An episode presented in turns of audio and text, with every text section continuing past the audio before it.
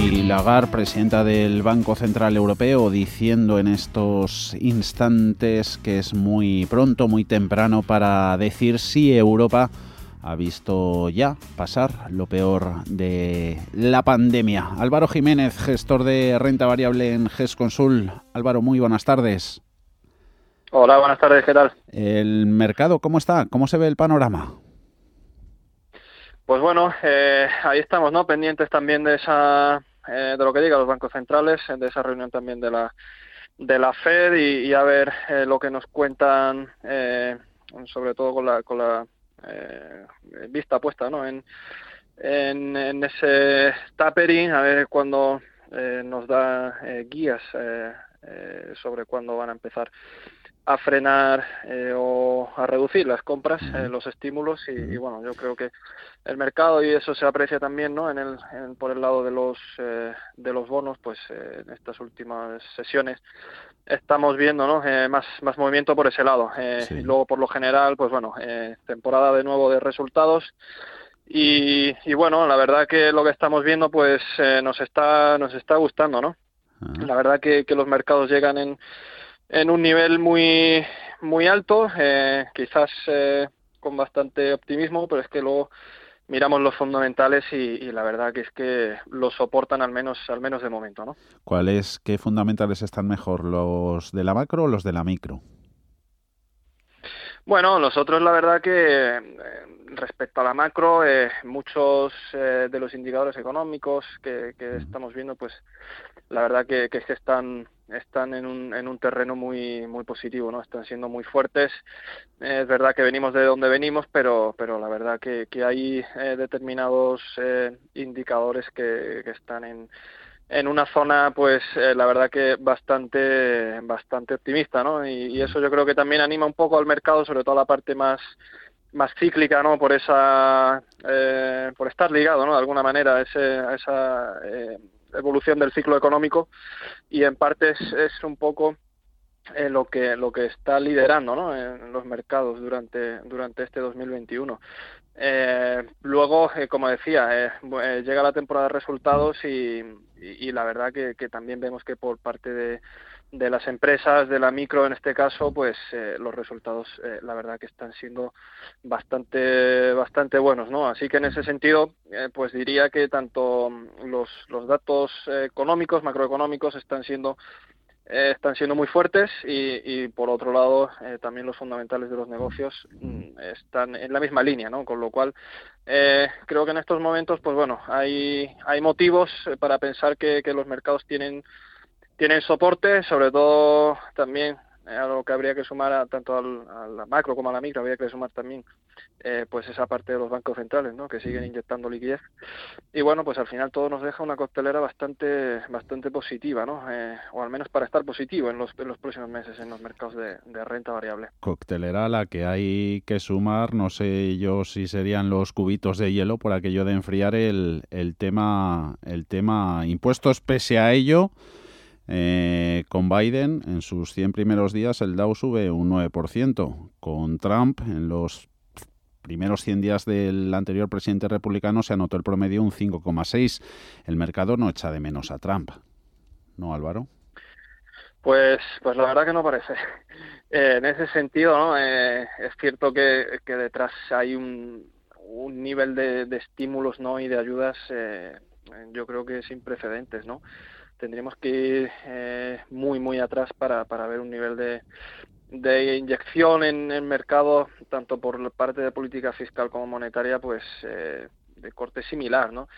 Y bueno, en, en ese sentido es verdad que hay algunos eh, factores, como puede ser el tema de los impuestos, que, que en principio, pues obviamente tiene un impacto en los beneficios de las empresas, pero Ah, no hay que perder de vista, ¿no? Que, que o, o, no hay que dejar de tener en cuenta que, que esos estímulos, ese plan de ayudas, ese enorme plan de infraestructuras, etcétera, pues todo esto, digamos que más que compensa, ¿no? Esa, esa ese anuncio de, de, de subida de, de impuestos y, y bueno, de alguna manera tampoco tenemos que, que olvidar que eh, hemos dejado atrás o estamos dejando atrás una de las peores eh, crisis que se recuerdan y mm, en un contexto de recuperación macroeconómica, pues bueno, como decía antes, ¿no? la, parte más, más cíclica del mercado, en este sentido, eh, el Dow Jones, eh, por su corte más industrial, pues eh, en un entorno como el actual, eh, pues efectivamente lo, lo tiende a hacer bien. ¿no? Yo creo que son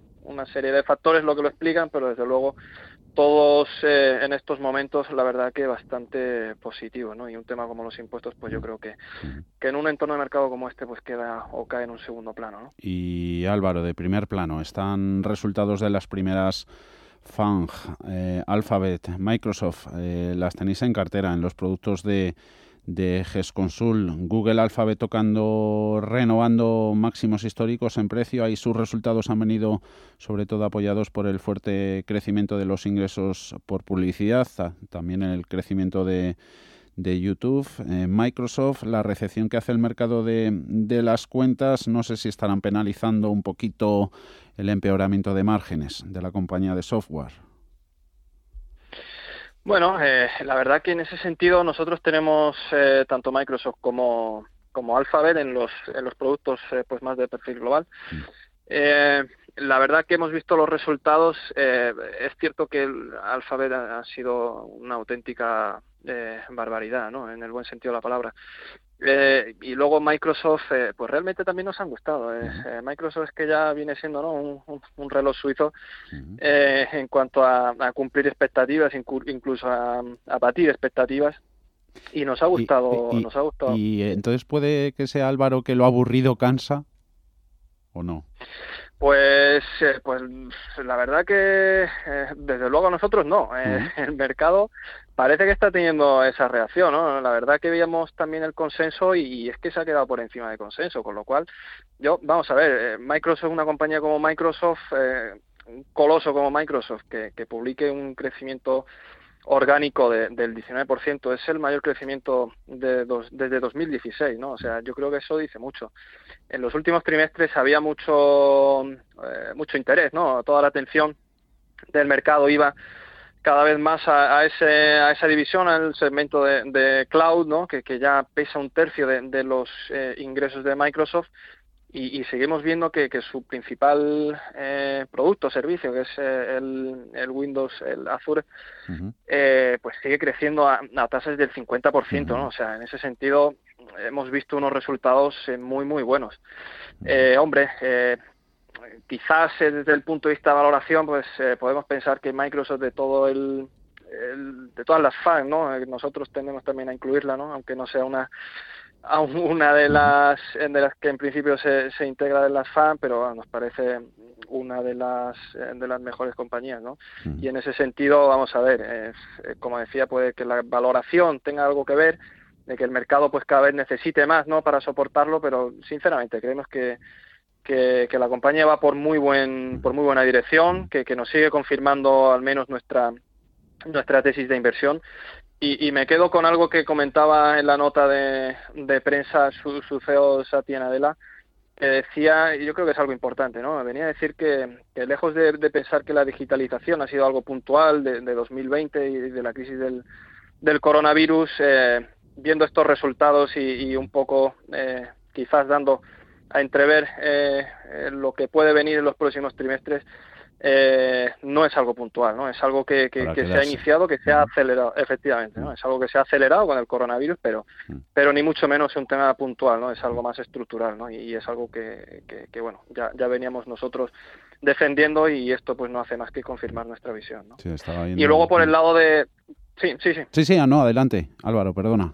Eh, por el lado de, de Alfa, simplemente, ¿no? Eh, comentar, pues, eh, es que claro, vemos de nuevo, ¿no? Otro coloso eh, creciendo a nivel orgánico un 34%. Eh, también veíamos un poco por comparativa con su histórico y, es que no crecía a un ritmo tan tan, eleva, tan elevado desde eh, 2013, eh, creo recordar que era. Y bueno, pues eh, también no habla habla muy bien de, de, ese eh, segmento, en este caso la publicidad digital, YouTube creciendo de manera muy fuerte, el cloud, eh, Google Cloud también creciendo de manera muy fuerte un crecimiento de beneficios, es cierto que, que impactado por una serie de, no recurrentes, eh, pero, pero eh, beneficio creciendo muy fuerte también.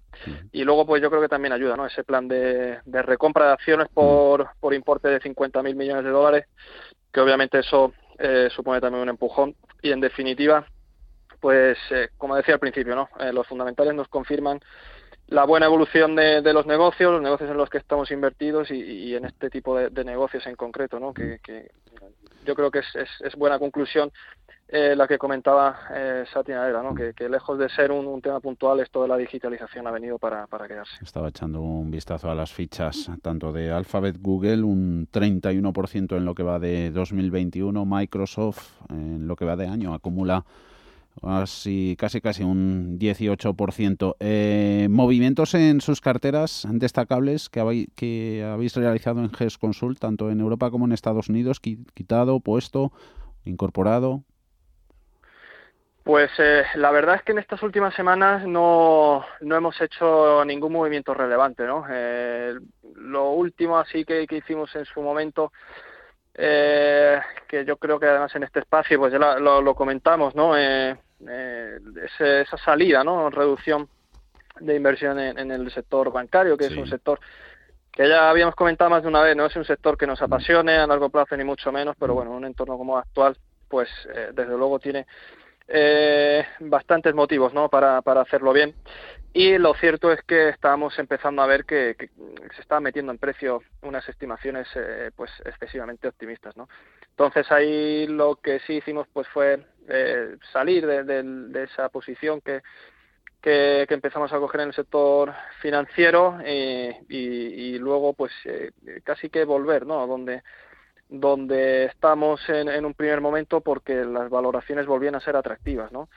Eh, que puedo comentar así por encima el caso de, España, que también, como sabéis, tenemos una, una, un fuerte foco ¿no? en, en, esta geografía pues eh, pues salir por ejemplo de, posiciones en, Banco Santander y Bank Inter y volver a, por ejemplo a Celnex no pues es una compañía que a nosotros no, no nos encanta y, que después de, esa oportunidad que hubo hace unas semanas pues eh, pues volvimos no a, apostar por, por, esta compañía. La verdad que, que ha sido un movimiento bastante bastante bueno no por lo demás eh, lo cierto es que en las carteras o en la parte de la cartera más internacional eh, poco movimiento, ¿no? Eso sí que sí que lo consideramos como, como una inversión a muy largo plazo. Como decía antes, los fundamentales nos siguen confirmando nuestra nuestra tesis de inversión y, y en ese sentido, pues poco más, eh, pocos movimientos más, ¿no?